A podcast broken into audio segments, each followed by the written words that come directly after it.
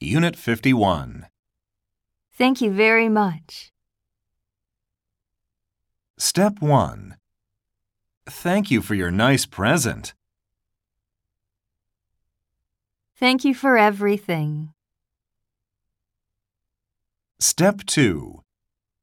Thank you very much for coming all the way. Thank you so much for having me. Step 3. Thank you all the same.